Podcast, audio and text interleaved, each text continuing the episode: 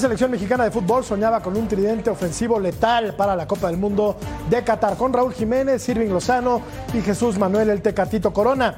El presente genera muchas dudas, sobre todo con Raúl y con el Tecatito, que ya es un hecho, no va a estar en la Copa del Mundo. Quedan muy pocos días para el inicio de Qatar y Gerardo el Tata Martino tiene serias dudas de los hombres que van a arrancar el partido contra Polonia. Con esto comenzamos, punto final.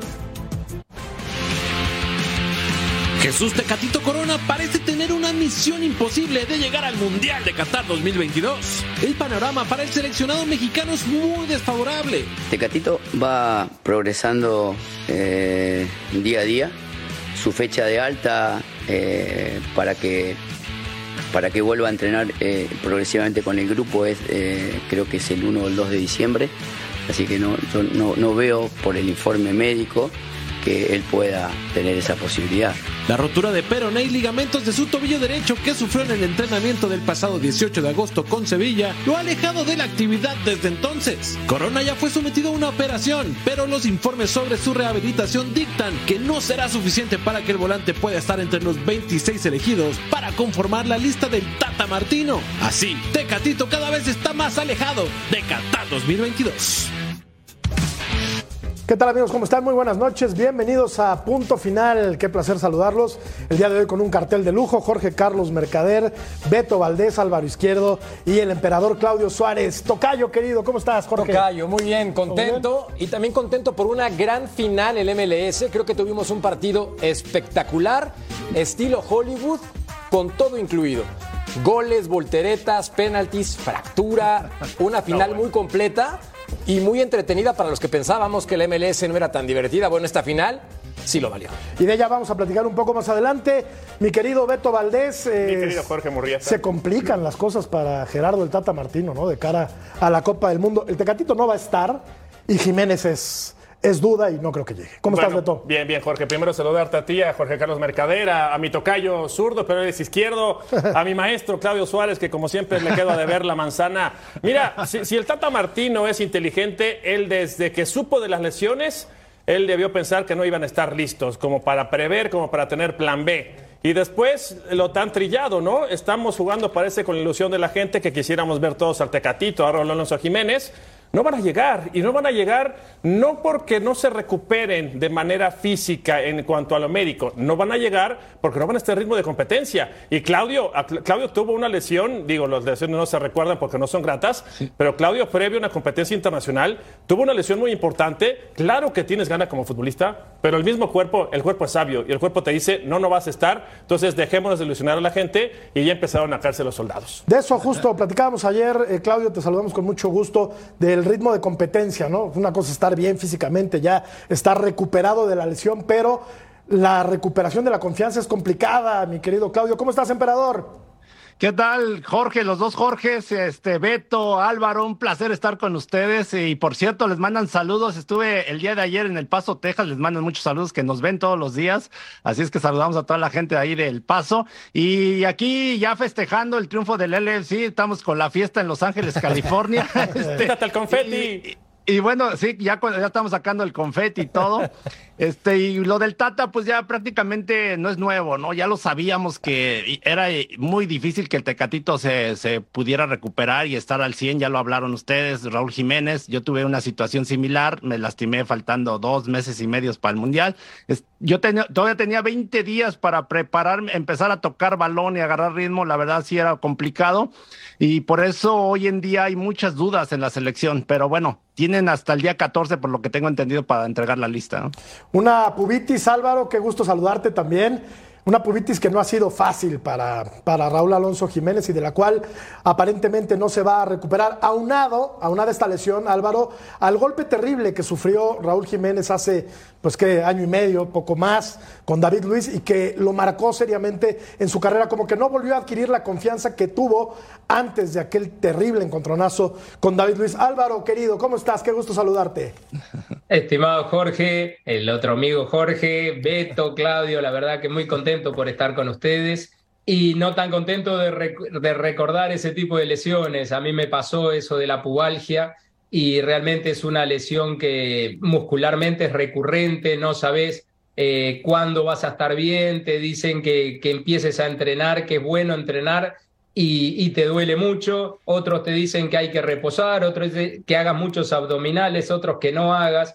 Eh, eh, es muy difícil esa lesión y como toda lesión muscular no, no depende de ti, porque un articular la vendas bien o quizá te infiltras de alguna manera, pero en el caso de esa lesión de Jiménez está complicado.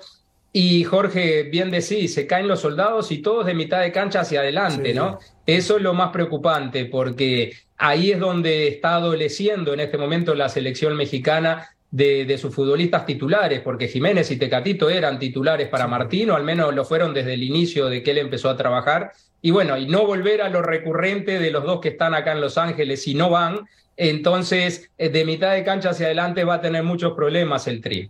Es que iban a ser Lozano, que sí iba a estar, iba a ser titular indiscutible, Tocayo, iba a ser Raúl Alonso Jiménez e iba a ser el Tecatito Corona, ¿no? Entonces, tiene que ajustar el, Tata Martino. Y la encuesta del día de hoy, Tocayo, ahora platicamos, tiene que ver precisamente con, con estas bajas, ¿no? ¿Quién podría suplir la ausencia de Jesús el Tecatito Corona en la Copa del Mundo? ¿Alexis Vega, Diego Laines, otro o de plano no hay? Yo creo que Alexis Vega es una buena opción para Gerardo, para Gerardo Martino, ¿no? Sí, tendría que ser el futbolista del Guadalajara el elemento que desequilibre, que tiene características similares y que además sabe incorporarse por ese sector. Pero pensando en que el conjunto tricolor todavía no presenta de forma oficial la lista ni las bajas, tanto de el Tecatito como de Raúl, sí me parece que en el caso del Tecatito Corona específicamente, no podría llegar es una lesión muy grave. Y lo de Raúl Alonso Jiménez hace unos días de una entrevista en donde dejaba entrever que si no estaba listo, no quería irse de vacaciones a Qatar. Me parecen sensatas esas palabras de un hombre inteligente, pero si en un ciclo futbolístico solamente has marcado un gol, que fue en Copa, y jugaste tres partidos de Premier, difícilmente en dos semanas o menos vas a poder ponerte a punto para la Copa del Mundo. Con esto dicho, creo que el Tata ya sabe y seguramente les informó, señores, ustedes no irían a la Copa de Qatar. Mira, si nos vamos por partes, ¿Qué les gusta que haya durado ese tridente de lujo y magistral y era una delantera temible en, con CACAF sobre todo? ¿Cuánto duró eso? Noto cierto sarcasmo y sorna en tu comentario. No, porque, porque tiene que ser así. Porque, Pero si era un tridente muy importante, Beto. Duró dos años. Pero bueno. Duró dos años y después no modificó, no hubo opciones, no hubo este, otras eh, variantes, en el ataque. Y después dices, caray, a ver, pues qué bonito jugaban Tecate, Lozano, este, Jiménez. Y empezaron a agarrar ese ritmo, empezaron a agarrar la marcación. A ver, si yo a Claudio Suárez le tiro tres pelotas a la espalda constantemente, la cuarta, ¿sabes qué dice? Mejor me echo para atrás. Entonces empezaron a saber cómo jugaba México. Es decir, si nos vamos por partes, el Tata tuvo que haber sido inteligente y empezar a, eh, a tomar en cuenta a otros futbolistas. Y los mundiales son de momentos. Ahora, en el mundial tiene que jugar el mejor. Si hoy me preguntan quién va a suplir al Tecate, evidentemente tiene que ser Alexis Vega. O sea, vamos, lo de Laines no lo entiendo. Pero si es de momentos, sí, Claudio. Claro, no, no, y el otro puede ser Uriel Antuna. Claro. Eh, creo que también le tiene confianza al Tata Martino. Eh, al Piojo Alvarado también lo puso en algún momento de extremo. Yo creo que hay ciertas opciones, pero sí coincido con, eh, con Jorge del tema de que empezaba a bajar su nivel, ¿no? De los, los tres de adelante. Creo que en mi punto de vista era de que se salían de muchas veces de la zona y no sé si empezaron a caer en desesperación y por eso se, se de, este, prácticamente se, desordenaba, ¿no? Completamente. Y, el Tata siempre tiene, quiere, quiere mantener dos extremos y el centro delantero. Ahora, eh, sobre lo que decía Beto, Jorge, eh, de que está muy bien que un entrenador busque tener su plan B y estar preparando otros futbolistas pero ¿no será que la diferencia de nivel de ese tridente que tú decís es muy grande con los otros que tiene en ese caso en la Liga Mexicana? Y el Tata dijo, mejor no quiero ni probar, porque con estos tres, con estos me voy, con estos me muero, digamos, como se dice en el fútbol. Y después, eh, ahora que, que se le lesionan tan cerca del Mundial, es donde necesita el manotazo de ahogado y tratar de buscar una solución o tratar de buscar suplir a estas grandes figuras. ¿No te parece que pueda ser algo así de que que la diferencia de nivel de los Sí. que están en Europa y los de casa es muy grande? A ver, Le- si el le- a ver, perdón, perdón. ¿es- ¿es tan grande la diferencia? O sea, No, claro, pero Lozano, supuesto, Lozano bueno. es un jugador clase A y me Eh. parece que hoy por hoy es el único futbolista mexicano al que podemos tildar de jugador de élite a nivel mundial, ¿no? Yo, Hoy- yo no creo, eh, yo no, yo no creo que sea tanta diferencia. O Yo sea, estoy contigo, Claudio, estoy jugar contigo. en Europa sí te ayuda a crecer y tienes más fogueo, pero si algunos no juegan regularmente es complicado. A nosotros, nosotros tuvimos un caso en el 93, por ahí 94, con Luis García, que jugaba en el Atlético de Madrid o en el Real Sociedad, no me acuerdo, y Miguel Mejía Barón prácticamente tenía su, su equipo y que en conjunto estábamos bien. Entonces,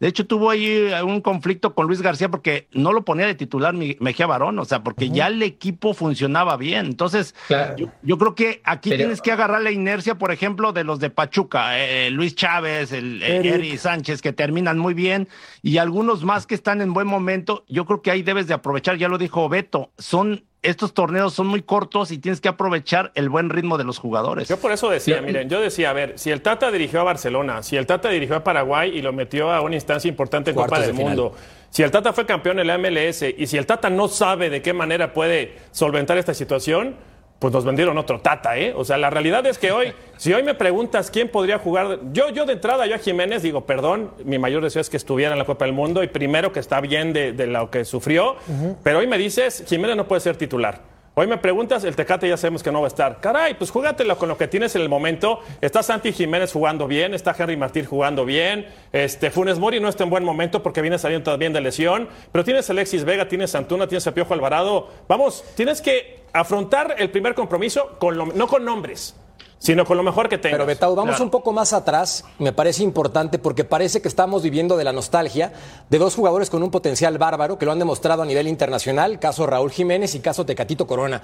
Pero siendo honestos, si analizamos su nivel específicamente con el equipo tricolor, después de que se lesionó Raúl a finales del 2020, no ha rendido con selección mexicana. Y el Tecatito Corona, Corona, nunca fue Tocayo un referente en la en selección. ese momento, Tocayo, De me parece que no ha demostrado ese potencial que lo hizo con el Porto. Y estamos hablando de hace manos- más o menos tres años con el Porto. Entonces, cuando hablamos ahora del Sevilla en ese momento, el Tecate empezaba a demostrar otra vez. Pero Tiene ves, esa terrible lesión. Me hice sarcástico, me hice sarcástico. Yo les dije, Nostalgia, ¿hace cuánto tiempo ese tridente mágico no anda en gran nivel? Dos años. Entonces, no, Fácil. no pensemos en, en- en eso, en tridente. eso estamos de acuerdo, pero ahora hay que, hay que, hay que jugar con lo que ¿Y hace tenemos, cuánto Álvaro. tiempo vino el bajón de la selección mexicana? Igual. Especialmente en ofensiva. Igual. Yo creo que No, pero fue, un tiempo. bajón en general, ¿no, Sí. Álvaro? De toda la Sí, selección. pero, pero Ajá. te faltaba gol, Claudio, te faltaba sí. gol. Y cuando yo decía que, que los que están en Europa a los de México no es comparando continentes o competencias, hablo del nivel individual. Sí, Para sí, mí. Lozano está muy arriba de, de, por ejemplo, de Vega o el Tecatito en el Porto, como bien lo decía eh, Jorgito Mercader, estaba muy arriba que en la selección. Ese nivel eh, eh, en Chivas no lo tuvo en todo el torneo, Vegas, tuvo muchos altibajos. Cuando pudo lograrlo, hizo golazo, tiene muy buena zurda, pero el Tecatito en Porto lo veías en primer nivel y jugando contra futbolistas clase A permanentemente. Entonces a eso voy, que hace dos años este tridente no ha tenido un buen funcionamiento o bajó. Y bueno, eso repercutió en la selección y hace dos años México también ha tenido problemas en sus partidos, sea en eliminatorias o sea en Copa Oro, en Liga de Naciones y más. A ver, voy a decir una burrada tal vez, y es directamente para, para- No te rías, condenado, Claudio Suárez. Te quiero demasiado como para que, Una como para que asientes. Mira, No, por, que por no, no por no pongas- decir no otra nos cosa. en antecedente, por no mejor decir otra suéltala cosa. ya. Por no decir otra cosa. A ver, suéltala. Suéltala. Eh, ¿A quién preferirías marcar, Claudio? Si fueras, este, de repente vas a enfrentar a México y sabes que el tridente mágico es con Lozano, con Corona, con Jiménez y de repente te aparece Vega. No, bueno, Evidentemente y- ya los conoces a los otros tres. Oye, Sí, a los otros tres ya sorpréndelos. Sí, ya los conoces, pero también, ojo, eh, es lo que iba a comentar de darle el beneficio de la duda al Tata Martino, porque él los tiene día a día, eh, que hay jugadores de selección y hay jugadores de club. Entonces, Sí. no sé si por ahí el Tata, el hecho de tom- seguir tomando en cuenta, en pensar en Raúl Jiménez, en Héctor Herrera, en jugadores que no han tenido actividad y decir, este, me baso en su experiencia, ¿no? Porque ya en partidos importantes sé cómo se van a comportar. A comparación, yo estoy mencionando a Eric Sánchez, por ejemplo, de Pachuca, pero no sabemos cómo se va, vaya a actuar en la, ya en una Copa del Mundo, si se va a presionar y prácticamente vaya a desaparecer. A tu pregunta, por ejemplo, este, pues lógico, te preocuparía más un Raúl Jiménez que un Henry Martí, con toda sinceridad. Pero no lo conoces a Martín. Pero, pero, bueno, yo lo conozco, pero a nivel internacional no, no lo conoce. A eso voy, es, mejor que no te conozcan. Te eh, Beto, tú decís que pueda sorprender por el desconocimiento de los rivales. Claro, oye, si a mí me dices, oye, figuras de México, Chicharito, no, Chicharito no va a ir. No va a ir. No va a ir. Este, Carlos otro, Vela, díganme no, otro. Carlos Vela, pues tampoco díganme va a ir. otro, diga- y de repente, oye, va a jugar Vega, y Vega empieza a hacer nudos a todos los polacos y dices, Claro. ay, Oye, y- estoy y, contigo. por el, y por el momento, Tocayo, que atraviesa Henry Martín, yo creo que. A ver, no hay insustituibles, ¿eh? En el fútbol no hay insustituibles. O sea. Y no- menos en no la me selección así, mexicana. No, al contrario. Yo te voy a decir una a cosa. decir por qué. A ver, el momento de Henry Martín no le da para ser el delantero titular de México en Sí, la Copa del Mundo. no estoy diciendo, no estoy diciendo que sea mejor o que tenga mayor calidad individual que Raúl Jiménez, pero Jiménez no está. Es que es mirada de ¿quién es el que nostalgia. viene, quién es el que viene detrásito de Jiménez? Tocayo. Tendría que ¿Quién ser pasa Henry por Martín. un mejor momento hoy? Henry Martín. Yo siento ver, Henry pienso Martín- que sí. Platiquemos de una palabra que es Y- y profesionalismo. Santi Jiménez. Santi Si las selecciones nacionales no saben quién es Henry Martín, perdón, no vayan al Mundial, porque tienes que estudiar a tu rival y entonces sabrás que cuentan con delanteros No, clase no, no, A, lo clase B igual al otro- que y clase. C. O sea, Estoy de acuerdo, vamos, Betao. no es lo pero lo que voy Tienes es, más referencias del otro, Te la pero compro, claro, te el la cuerpo compro. técnico de Polonia, pero necesitas tú como selección saber quiénes son. Claro, a ver, Javier Hernández no va porque no lo quieren en la selección mexicana en este momento. Carlos Vela prefiere ir al básquetbol y ser campeón con el LAFC. Y entonces, con la baraja de oportunidades y nombres totalmente de acuerdo, ves los nombres y dicen, ok, pues a la selección mexicana le quedan tres. Y el que más goles mete es Henry Martín, pues hay que echarle un ojo, te pones a estudiar y te darás cuenta que es un compadre que la mueve, pero no con selección mexicana hasta hoy. Y creo, Hasta hoy. y, y- y hablaba yo de lo, del- perdón Álvaro, hablaba yo de que no hay, no hay jugadores insustituibles, se lo acabo de decir a mi tocayo.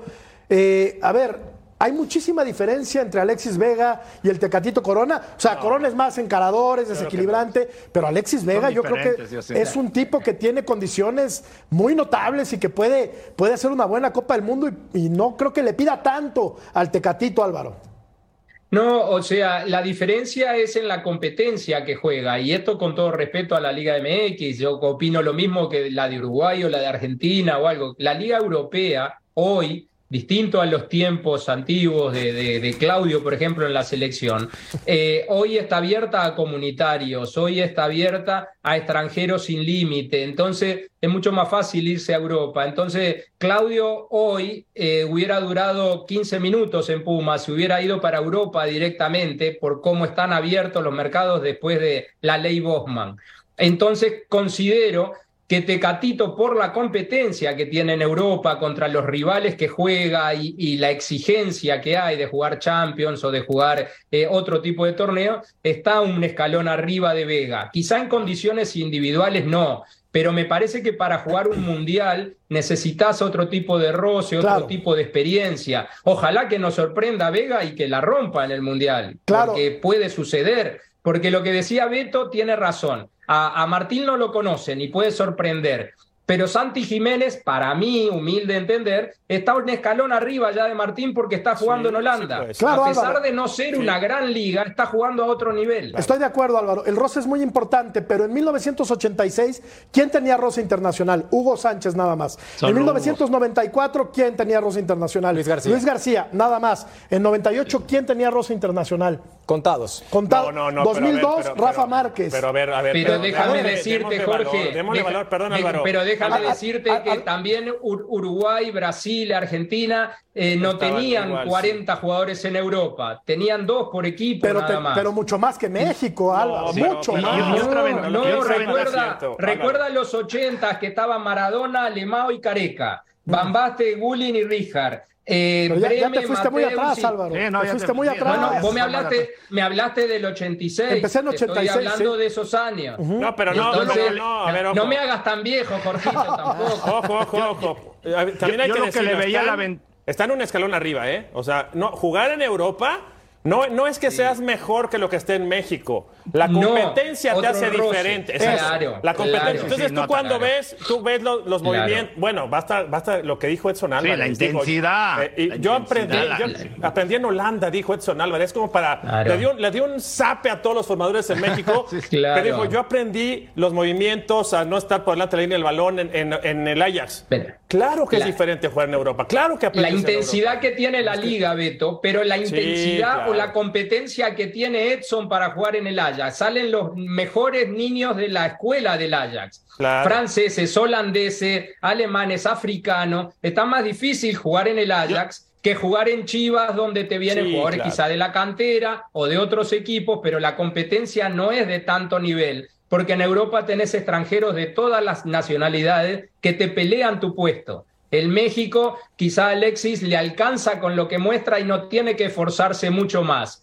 Edson Álvarez en el Ajax, si se duerme un poquito o no entrena de la mejor manera, pierde el puesto. Claro. A eso voy yo, a ese tipo de competencia y exigencia. Para siempre Sí, llegar, que- mi querido yo, yo Álvaro. siento que sí, perdón, que eh, agregar un poquito que sí, indudablemente siento que la intensidad es más, es este, mucho mejor la de Europa, pero también luego yo cuestiono a ciertos jugadores de la selección mexicana cuando van con la selección, su intensidad no es la misma. O sea, por ejemplo, hoy comparo yo a Eric Gutiérrez, a Gutiérrez con Luis Chávez. Yo para, para mí Luis Chávez se me hace más sobrado, intenso, más Claudio. calidad, ¿no? Y sí. jugando en la Liga Mexicana y, y, y- y- y Gutiérrez en el PSV Eindhoven, ¿no? Tenemos que ir a la pausa. Vamos a revisar la encuesta del día de hoy. ¿Quién podría suplir la ausencia de el Tecatito Corona en el Mundial? Fíjate, eh, una gran mayoría de, de la gente que está votando dice que Alexis Vega, 54%, Diego Lainez 23%, otro 1%, pues otro pues sí. Es, es un poco ambiguo. Antuna. Antuna. Vamos a regresar. Cambiar el pasaporte esa cendeja, ¿no? Sí. Y llevarlo a última hora. Qué, qué buen torneo de Cendejas, sin duda alguna, pero va a, a decantarse por Estados Unidos. Vamos a platicar de la Major League Soccer Cup, de la final que estuvo muy, pero muy buena después de estos anuncios. Volvemos.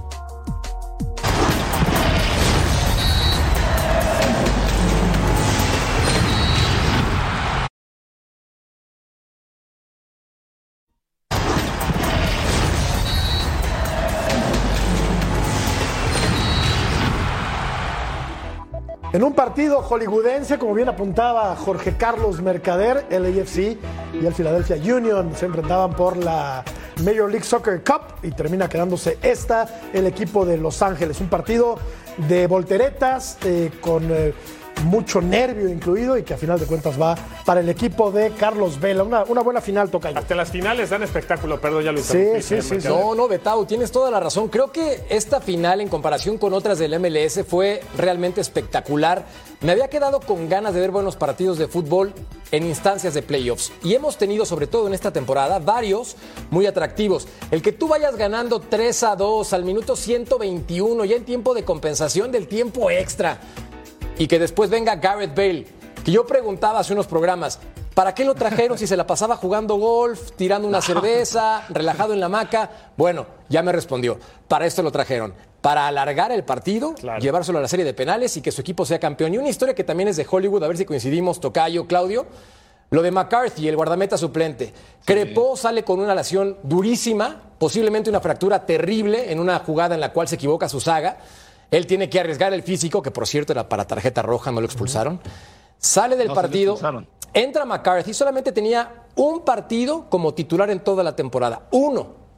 Y en los penaltis ataja un par y con eso son campeones. Estas historias que te entrega el fútbol que son maravillosas. Que solo nos entrega este deporte, Claudio. Tú viste la final y estuviste muy al pendiente de tu equipo, ¿no? Le vas a la LAFC, Claudio. Ah, ahora también. Sí, bueno, a la ver- También. Pues, uh, No, bueno, e- era el, el- el antiguo Chivas USA, ¿no? Y se convirtió esta franquicia, la LFC, una, una franquicia nueva, se puede decir, y que ya había estado de líder en la MLS, no se le había dado el título. Eh, ahora, yo creo que también Filadelfia lo merecía. Con Jimmy Curti ha hecho un excelente trabajo. Y, y- y la verdad que el primer tiempo fue un poquito ahí medio, este, con pocas llegadas de gol, ¿no? O sea, hasta que se abrió ahí con un disparo de, de Kelly Acosta, ¿no? Que la desvía la, la- la barrera. Eh, André Blessing se va para el otro lado. Y luego enseguida empata, ¿no? Gagda, que este jugador que era de los importantes de Filadelfia, termina empatando ahí con un, un disparo que le queda en, en el área. Y luego viene la reacción ¿no? otra vez de, del LFC. Faltando ocho minutos mete Jesús Murillo un, un cabezazo estupendo y, y empata casi faltando ¿qué?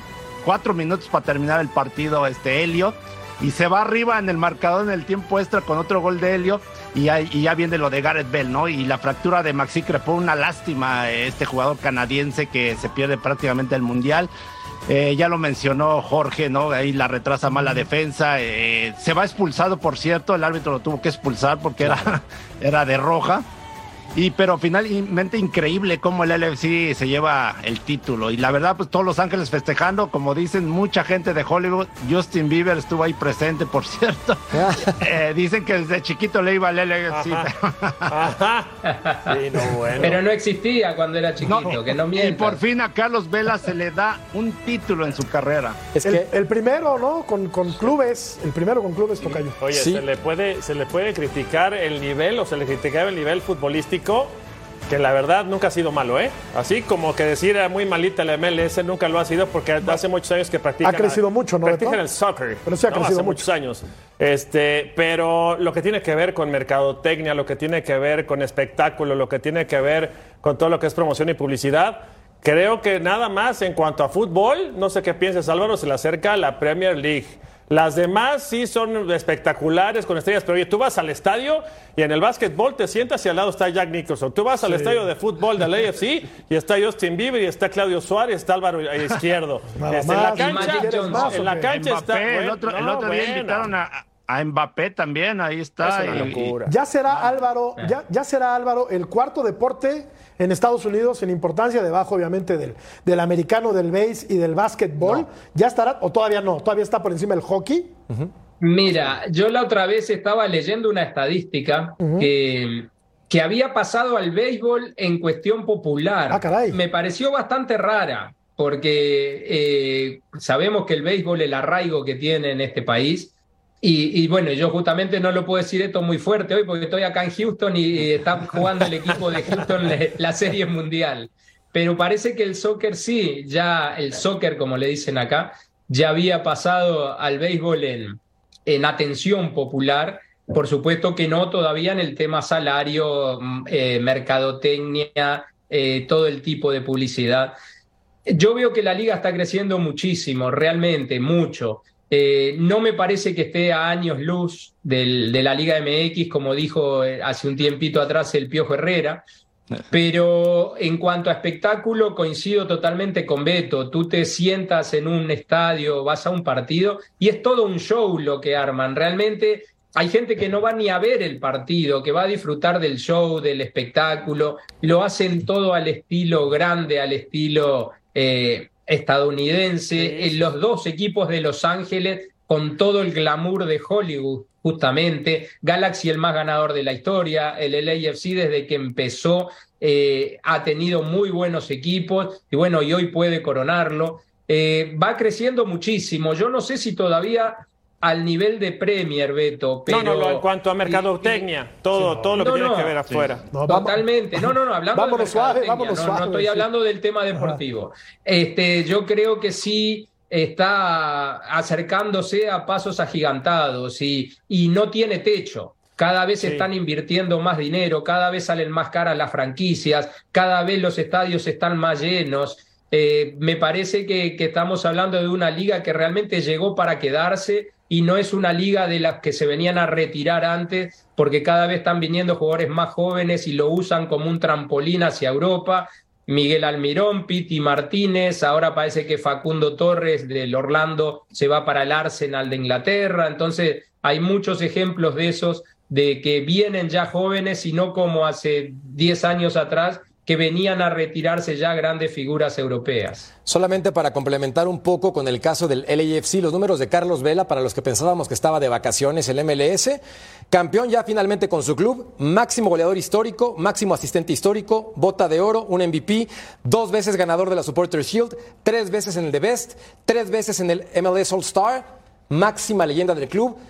Para que digan que este jugador es comprometido y profesional en su trabajo. Sí ¿Podrá o es. no gustar? Sí lo es. que tome decisiones para jugar o no con la selección mexicana. No. Se le respeta. pero es un crack en su trabajo. Se ha entregado constantemente como Y profesional. la otra, la otra no te perdona, ¿eh? Porque son jugadores franquicia. ¿Qué le pasó a Rafa Márquez? Que pensó que iba a llegar de vacaciones y todo y lo mataban por el Y- nivel sí, futbolístico. no le fue bien. No, no, No no, le te fue bien perdonan porque York, meten mucho Nueva York, billete. Nueva Y York. la- No, y aparte Y, hay- y las hay cosas raras que, tiene este deporte, ¿no? Quizás esta fue la peor temporada de Vela, pero no que No, fue no, no fue la malísima. peor, no, no, no fue buena, Álvaro. Quizá buena no fue temporada. tan buena como las otras y termina coronando con el campeonato. A eso quería ir. O sea, eh, No. a mí me encanta Vela. Y, No, el, y- el el 2019 fue una estupenda temporada, metió 34 goles, pero esta temporada fue buena, eh, Álvaro, fue muy buena. Pe- y, pero en comparación de las otras, me parece que no fue tan determinante, porque con Chucho Arango, con el francés, eh, lo repartió Dennis un poquito Wanga. más el protagonismo. Antes eran totalmente vela dependientes, ahora tiene mucho más futbolistas No. buenos alrededor. Por eso, y es lo que iba a comentar, que le dan este, este proyecto, la, la verdad lo, lo han mantenido desde que con- eh, contrataron a Bob Bradley, ¿no? Que inició con este proyecto. La misma formación la utilizan 4-3-3, Sí, no la cambian sí. casi. Ahora con Stitcher Undolo, pues se les da la, se les da ya el título, pero ya lo de- decías, Álvaro, traen, siguen trayendo jugadores, Giorgio Chiellini, por ejemplo, ¿no? Que también llegó, eh, Denis. Wanga. Y eh, se le fue Diego Rossi, que había jóvenes. rendido muy bien. Y Lo Brian que- Rodríguez que llegó al América, ¿no? Lo Que- que Muy Rossi, claro- que había eh, sido muy bueno en, en el ataque. Con Vela hacían muy buena pareja también. Lo que sí me queda claro, Claudio, Álvaro, Beto, Tocayo, es que ya no podemos seguir mirando de soslayo y por encima del hombro a la Major League Soccer porque se le menospreció durante muchísimos años, ¿eh? Durante muchísimos años. Yo no sé si ya estén por ahí dándose No, un, no, no, un no. quien vive. No, No lo sé. con que ya no lo sé, par- no lo sé. no, no, no. Vamos a la pausa, Beto Valdés, porque tenemos que hablar Eh. pues, de Cruz Azul y de los Ah, refuerzos más grande. de la máquina. Ah, Por por, eso ya se estaba afilando. Hablaremos Beto, de la ya- máquina Ya cementera. que pasemos con Cruz Azul.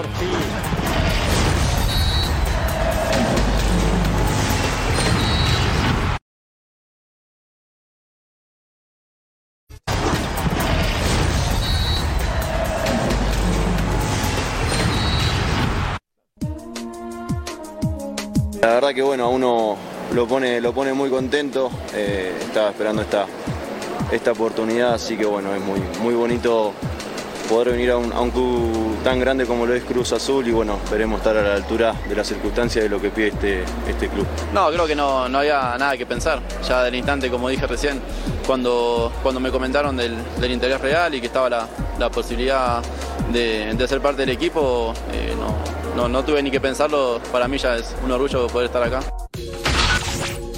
Ramiro Carrera y Augusto Lotti, ambos jugadores ofensivos provenientes de Atlético Tucumán y que no los conoce, por ejemplo, Beto Valdés, que está No, empapado no de digas- todo lo que ocurre. no me digas en eso, ¿cómo Cruz no- Azul. no lo voy a conocer Ah, te estoy, molestando, te estoy molestando. Pero a ver, son jugadores que, que reúnen el perfil para venir a un equipo de la importancia de Cruz Azul. Se lo pregunto al de sangre azul que tengo a mi izquierda. Lo que pasa es que ya ni siquiera cabe, ¿no? Si son o no para el perfil de, de un equipo de la grandeza o por, por la de Cruz Azul. La realidad es que jugadores van, jugadores vienen y, y- No le fue mal, ¿eh? y- en la última temporada. No es que le vaya bien o mal, este, Jorge. Aquí la pregunta sería cómo llegan, por dónde llegan, cuál es el proyecto, cuál es la idea, si realmente el Poto Gutiérrez está tomando decisiones. Este, no hay director deportivo, me parece que la posición de director deportivo cada vez es más una especie en extinción porque no lo utilizan para nada. Es evidente aquí en Cruz Azul que el director deportivo no existe y ya están llegando jugadores. Ahora, no es culpa del futbolista. El futbolista lo que tiene que hacer es ser agradecido, aprovecharlo, romperla, porque sí efectivamente llega un club importante en México y habrá que darles este, ese famoso beneficio de la duda, ¿no? Porque no sabemos realmente cómo se van a comportar. A mí me dices, y Álvaro, yo creo que Álvaro aquí podría ser el correcto para, para comentar, tú puedes preguntarle a un uruguayo eh, de un equipo como Huracán Buceo, como uno de esos este, equipos de mucha historia y tradición, si puedes llegar a Cruz Azul, América, y se tiran de cabeza, Álvaro, esa es una realidad. Vienen de Tucumán, te ofrecen Cruz Azul, ¿sabes qué? Bueno, bueno hasta bueno, pago Beto, por ir. Beto, yo te quiero muchísimo, pero te estás metiendo con Huracán Buceo. No, no, no, lo dije, lo dije, lo con Buceo, mucho cariño, barrio lo dije con mucho cariño. nací. Lo dije con Pero mucho no, no, no, cariño. te entiendo perfectamente. Mira, Tucumán hizo una de las mejores temporadas Sí, de, su historia en el fútbol profesional. eh, creo que fue la mejor, si no es la mejor, ahí pegan el palo. Y ofensivamente anduvieron muy bien y estos dos futbolistas eh, han tenido buenos números, estaban eh, con, con, muchos goles y asistencias durante la temporada, eh, llegan en una buena edad, pero me dejaste pensando en eso que dijiste recién, no sé si será el potro el que trae los jugadores, o sea, si el entrenador no escoge los jugadores o no elige los jugadores para su sistema o para su equipo diciendo lo que hace falta, eh, me dejas un poco pensando que quién trae los jugadores entonces. A ver, aquí lo que hay que tomar en cuenta, Jorge, es si llegan sanos y en qué fecha llegan, porque Cruz Azul es un equipo muy peculiar y de repente contrata muy mal, hay negociaciones turbias, o ha habido negociaciones turbias, de repente los jugadores, Jorge, llegan en la fecha 4, 5, lastimados. ¿Qué esperamos de Lotti y de Carrera, Tocayo? O sea, que lleguen sanos, pues ya se, eh, iremos de gane y que lleguen a tiempo, ¿no? Sí, de acuerdo. Por lo menos ahorita son contrataciones dos meses antes. Buena noticia para el Cruz Azul, antes Sí. del inicio del torneo, porque regularmente no ocurre. Ahora, la pregunta base tendría que ser, ¿qué necesita la máquina? Porque está contratando un interior por derecha y está contratando un centro delantero. Entonces, si tú cuentas en la parte de enfrente con Carneiro, Michael Estrada, futbolistas de ofensiva, el propio Romero, que son jugadores que atacan, que son diferentes, ¿Por qué lo traes? Esa es una pregunta que seguramente Betao nos puede responder. Y la otra, por derecha, Antuna supuestamente es el jugador que tendría que ser ese volante que marque diferencia y ahora quizás por competencia interna desconozco.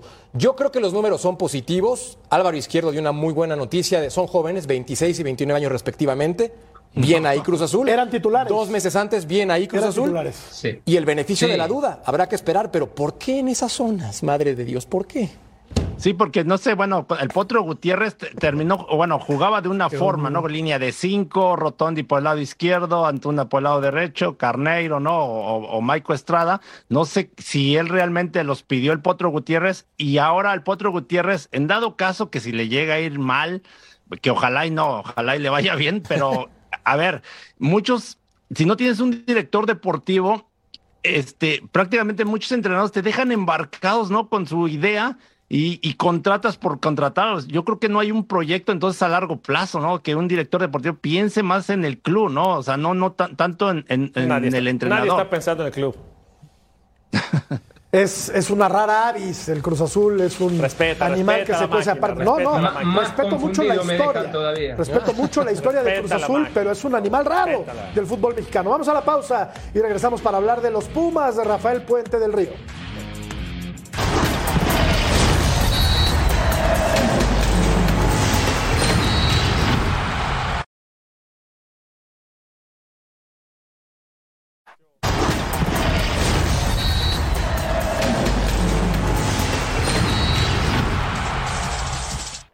La única forma de poder respaldarlo es trabajando diariamente y después dentro de la cancha dando los resultados. Yo creo que es más allá de lo que yo te pueda decir acá, de que el grupo está, está contento e ilusionado, si no lo demostramos adentro de la cancha no, no va a valer. Sabemos que, que, bueno, tienen la capacidad y por algo la directiva lo eligió. Siempre me veo candidato, yo siempre quise ser parte de un equipo ganador y creo que todo lo que formamos parte hoy del equipo y del plantel tenemos la misma idea. Eh, tenemos bueno, los mismos objetivos y metas. Yo creo que va a ser estos dos meses de preparación muy importantes para poder terminar de armar el plantel y, y bueno, eh, una vez listo, enfocarnos en competir y, y nada, ser protagonista, que creo que es lo que quiere el club y es lo que queremos nosotros. Los Pumas vienen de un eh, fracaso importante porque ni siquiera clasificaron a la repesca cuando en apariencia tenían un mejor equipo que en campañas anteriores. Me refiero a la llegada de Dani Alves, llegó Salvio, futbolistas de probada capacidad, sobre todo Dani Alves, ¿no? que llegaba con la vitola de máxima figura del fútbol mundial. Bueno, pues Lilini no pudo controlar a este grupo de futbolistas y no los pudo meter ni siquiera al repechaje. ¿Qué esperamos ahora de Rafael del Puente? eh, de Rafael ¿Qué Puente? esperar? Sí. Que le vaya bien. Sí, yo también. Eso, eso Yo sin lo duda, siempre, siempre le desearé porque de repente aparece uno envidioso, la verdad que no lo Sus soy. números son muy malos, Beto. Pero hay que desearle el bien, ojalá que tenga un buen trabajo. Lo que sí, yo no entiendo a la directiva. Claudio conoce muy bien a, a Miguel. Yo también trabajé algún tiempo con Miguel Mejía Barón en selecciones. Pero dices, ¿sabes quién se encargó de echar a Lini? La directiva. La directiva le deshizo el equipo. La directiva le quitó la filosofía al equipo. Era un equipo que corría, que luchaba, que metía. La directiva se encargó de ponerle jugadores que de repente eran trotones. La directiva acabó y dijeron, ¿saben qué dijo Lilini? ¿Saben qué? Yo ya no estoy. Se fue Talavera porque era muy caro, pero llegó Dani Alves. Yo me perdí de repente Tocayo. Sí, creo que las decisiones no son congruentes con el estilo Claro. del conjunto universitario. También le deseo el bien a Rafa Puente, que le vaya padre, que saque Claro. resultados, pero menos del 40% de efectividad. 32. Imagínate. 32%.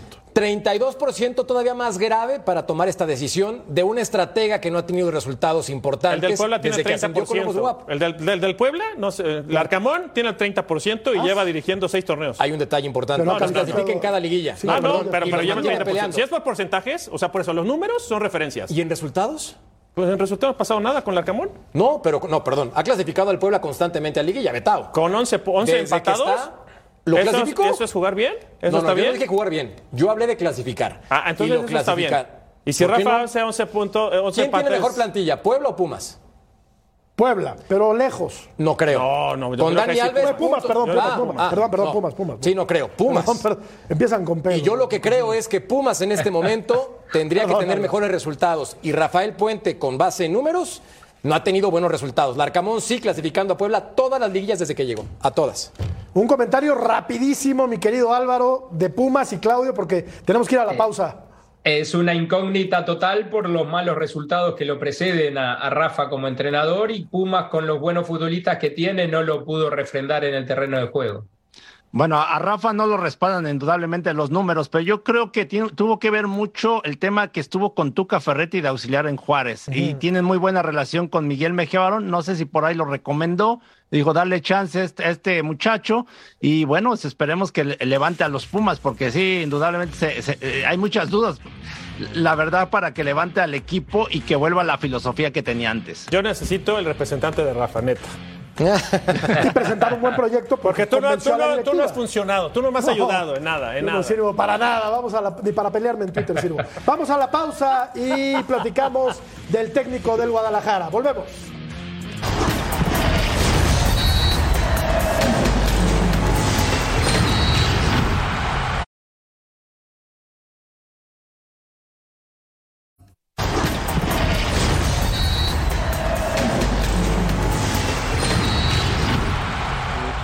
Eh, pero sí, te puedo decir que, es muy estricto, de, de- de- demanda mucho de sus jugadores y, espero que la vea muy bien en Chivas.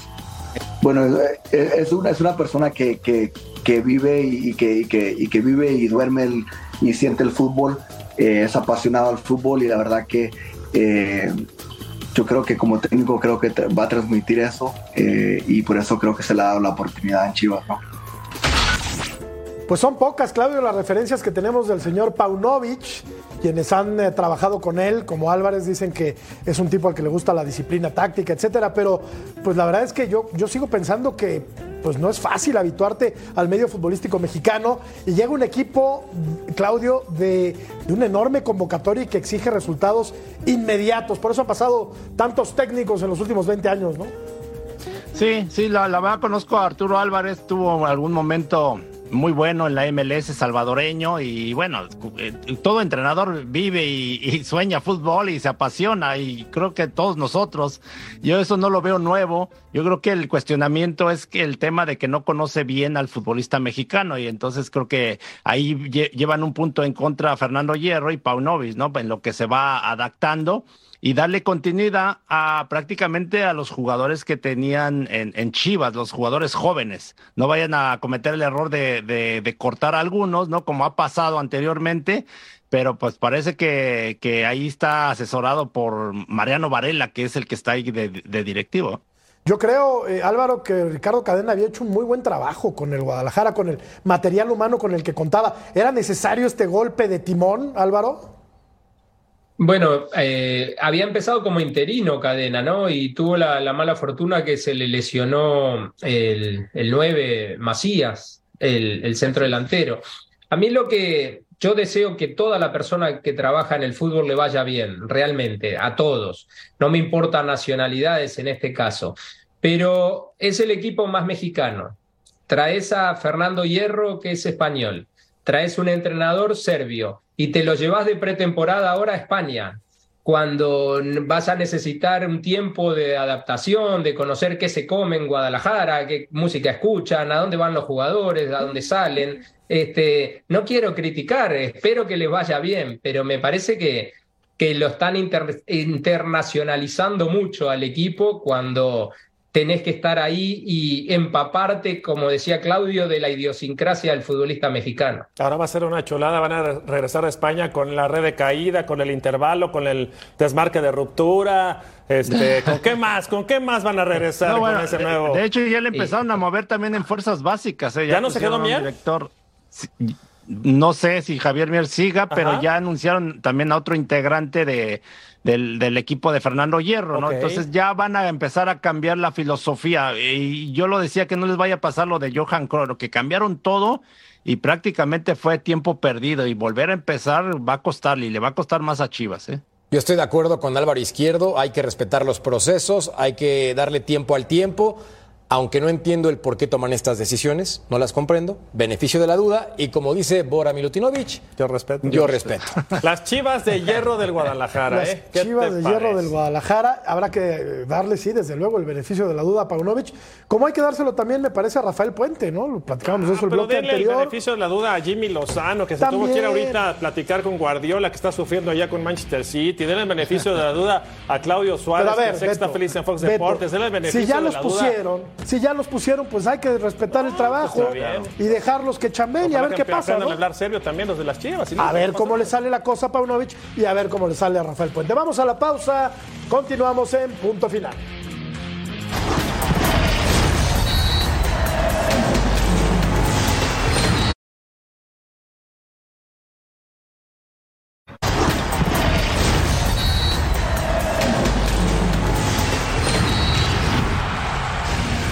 November 13. An iconic showdown. A rivalry reborn. Cowboys, Packers, November 13th on Fox. Dallas contra Packers este 13 de noviembre a través de nuestras pantallas. Imperdible, Tocayo. Son un desastre mis empacadores. 3-5 van mis empacadores. Y pues algo más, Tocayo, ya sabemos que ya tienes que irte corriendo porque tienes un, tienes un evento especial. Hay un evento al Cala a ocurrir, pero ha sido un placer, compañeros. Ya, Siempre lo No, es. sí. corriendo. Sí, te ves. Siempre lo es, siempre lo es. Y también tenemos a través de las pantallas de Fox Deportes este lunes a las 10 del Este, a las 7 del Pacífico. Daniela López Guajardo y el Pulpo en la transmisión de la semifinal de vuelta entre las Rayadas y las eh, Tigres, ¿no? Correcto. Las Tigres de la U de vuelta. Nuevo León. Y cerramos, Claudio Álvaro, la encuesta. ¿Quién podría suplir la ausencia del Tecatito en el Mundial? Alexis Vega. Alexis Vega. No Alexis. Vega. No hay más. Aunque no le guste a Beto Valdés. Vamos, este, ya nos vamos, Beto, querido. Vámonos. Que te vaya muy bien. Igualmente. Un placer, ¿eh? Igualmente. Gracias, Tocayo. Placer. Placer. Gracias, Álvaro. Qué placer Maestro acompañarlos. Suárez. Gracias por la invitación. Claudio. Gracias a todos. Gracias, crack. Pásenla muy bien. Hasta mañana.